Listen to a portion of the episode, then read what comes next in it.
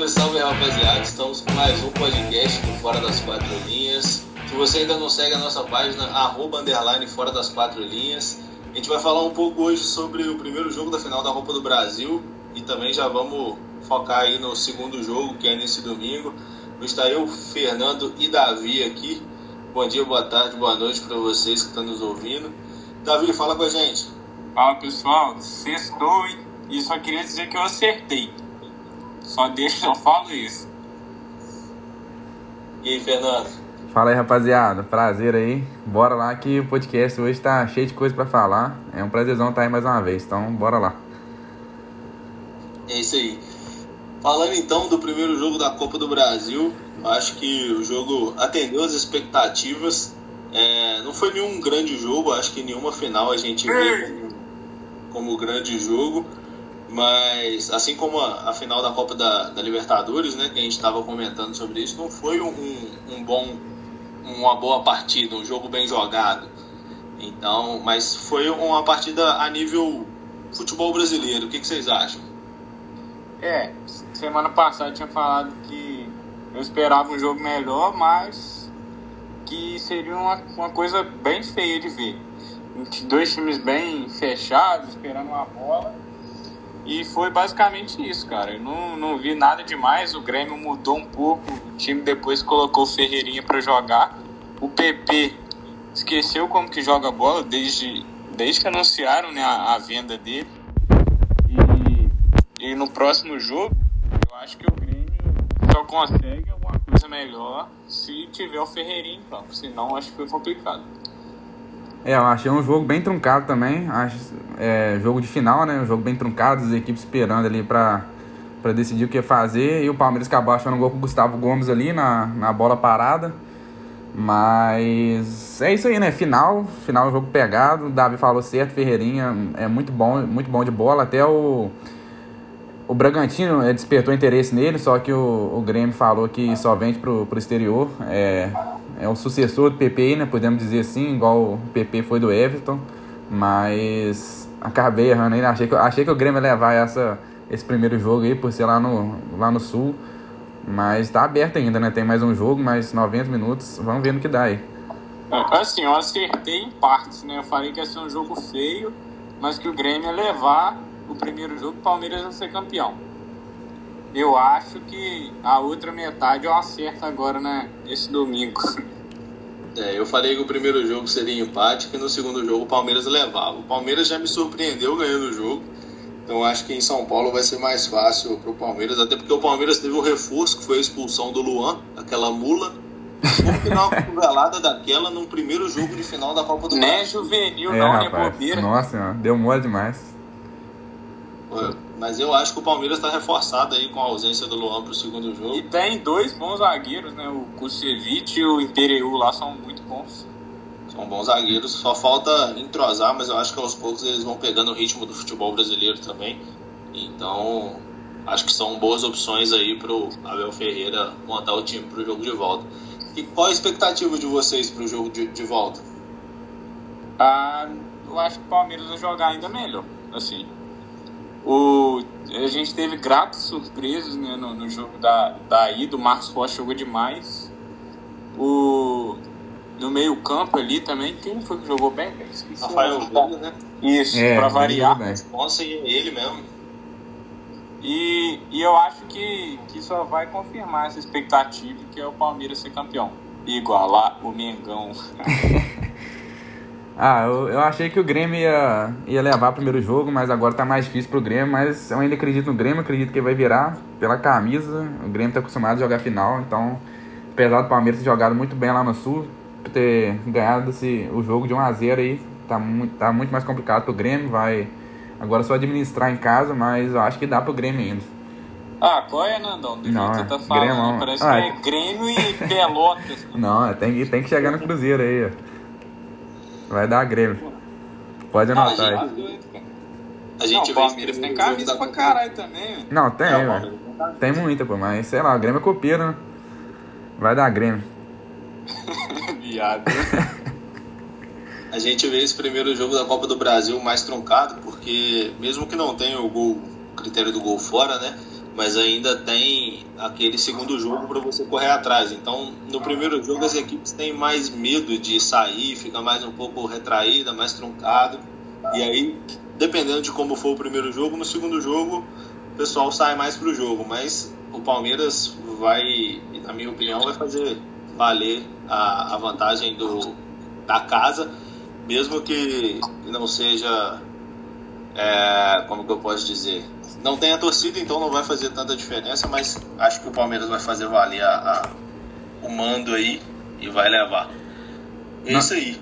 Agora, vamos falar um pouquinho do, dos estaduais. Começaram os estaduais, tem gente que é a favor, tem gente que é contra, o calendário é complicado. O que, que vocês me dizem aí sobre os campeonatos estaduais que estão começando?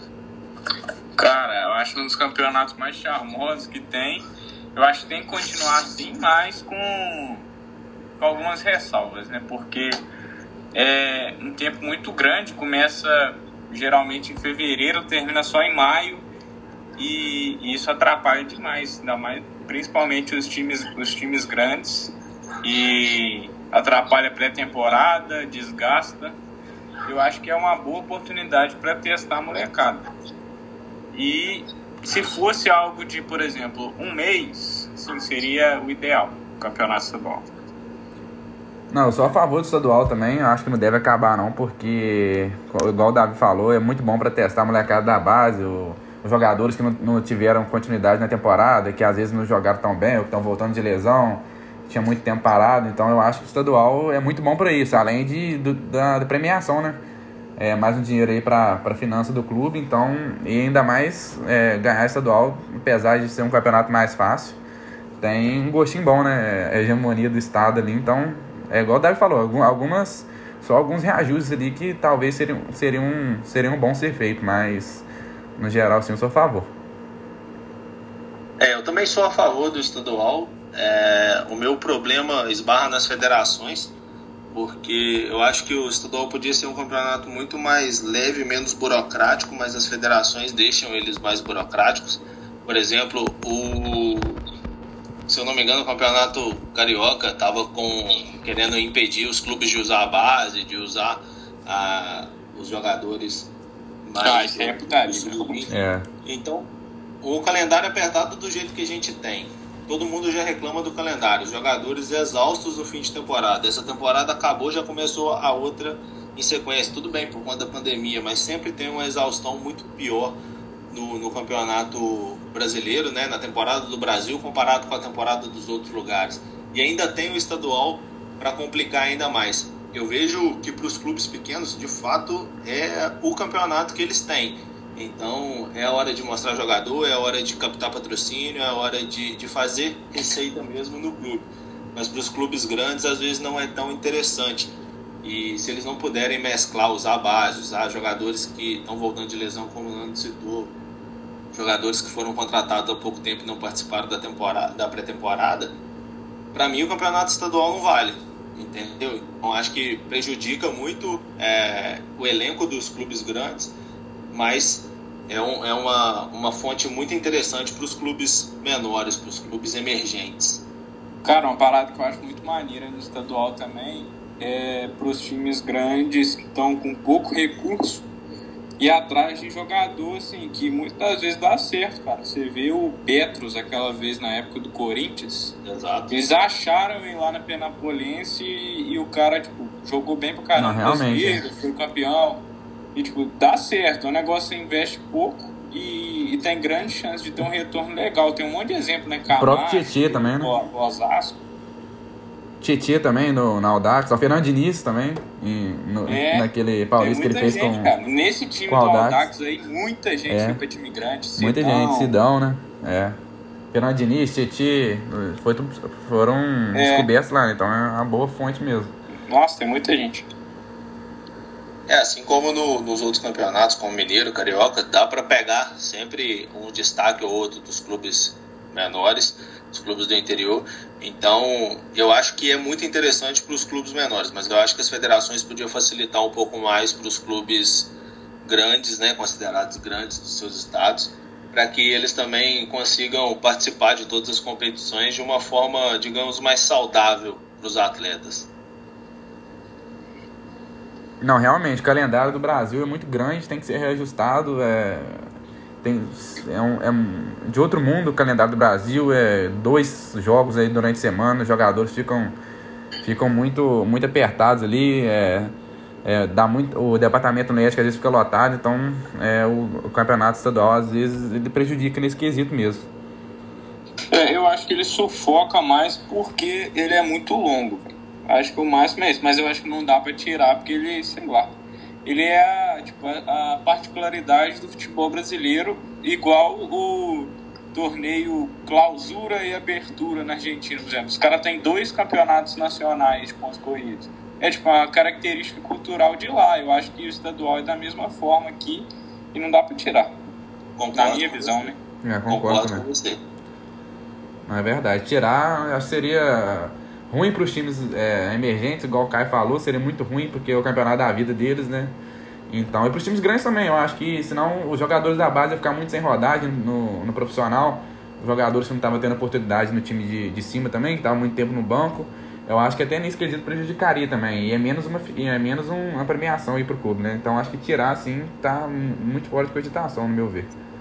Pô, e com a, com a pandemia, a molecada agora tá ganhando oportunidade, né? Nesse início estadual. Você vê o Flamengo, mas quem? O Galo não tá? É, o Galo tá também. Não, o Galo até que não tá mais ou menos, só o banco, assim. O, igual a zaga, tá Igor Rabelo e Gabriel, que já tava vindo jogando, o Rafael no gol. Aí o Tardelli tá ganhando mais oportunidade também, que renovou o, o contrato até mais. É, o Rafael é.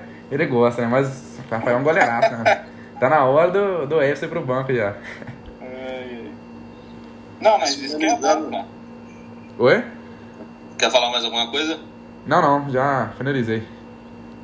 Finalizando a, a parte do, dos estaduais, é, citando os clubes emergentes aí, a gente vê boas surpresas nos campeonatos. Por exemplo, a Caldense ontem venceu o Cruzeiro, é, o Vasco perdeu para a Portuguesa da Ilha, o Flamengo, tudo bem que estava com a maioria da base, jogadores recentes, passou aperto, mas ganhou no último minuto do Nova Iguaçu. Golaço. Então, é, golaço mesmo.